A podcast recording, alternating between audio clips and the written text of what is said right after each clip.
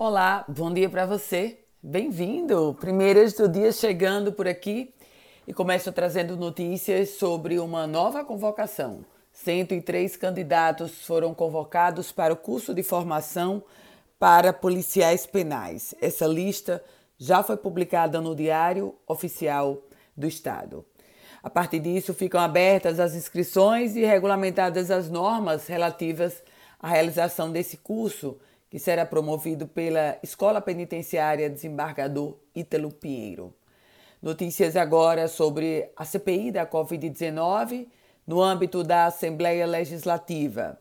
Confirmados os depoimentos dos donos da Hempcare, aquela empresa que teoricamente iria fornecer os respiradores para os estados do Nordeste, empresa que embolsou 48 milhões de reais e não recebeu nenhum respirador. Aqui do Rio Grande do Norte saíram 5 milhões de reais. Cristiana Tadeu e Luiz Henrique Ramos estão confirmados para depor, que irão depor nessa CPI da Covid-19. Outro que vai depor na CPI é o prefeito de Araraquara, prefeito Edinho Silva, também confirmado. Por falar na Covid-19, mas no âmbito da vacinação, Secretaria Estadual de Saúde autorizou que os municípios do Rio Grande do Norte apliquem a vacina da Pfizer como a segunda dose para quem tomou a primeira de Oxford. Tomou a primeira de Oxford e não conseguiu o mesmo imunizante para a D2, a chamada segunda dose. A governadora Fátima Bezerra foi para as redes sociais. Ela não sabe exatamente quando nem para quem. Mas no Dia do Servidor Público, que foi comemorado, celebrado ontem, ela anunciou um reajuste de 15% para 35 mil servidores estaduais. Mas ela não disse quem são esses servidores e nem quando efetivamente esse reajuste será aplicado.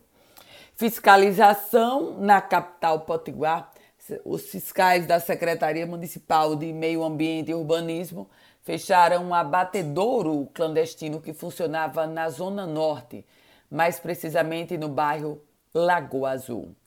E uma outra fiscalização no âmbito de academias e profissionais atuando irregularmente. Nos primeiros nove meses deste 2021, o Conselho Regional de Educação Física flagrou 121 pessoas atuando de forma irregular como profissionais da área no Rio Grande do Norte. Esse número, esse balanço parcial já foi divulgado pelo CREF. E a Assembleia Legislativa aprovou um projeto que reserva ao público negro o mínimo de 20% das vagas oferecidas em empregos na administração pública, direta e indireta do Rio Grande do Norte uma proposição da deputada estadual Isolda Dantas. Com as primeiras do dia, Ana Ruth Dantas. Quer receber um boletim semelhante a esse? Manda uma mensagem para o meu WhatsApp no 987 16 8787. A você, um ótimo dia.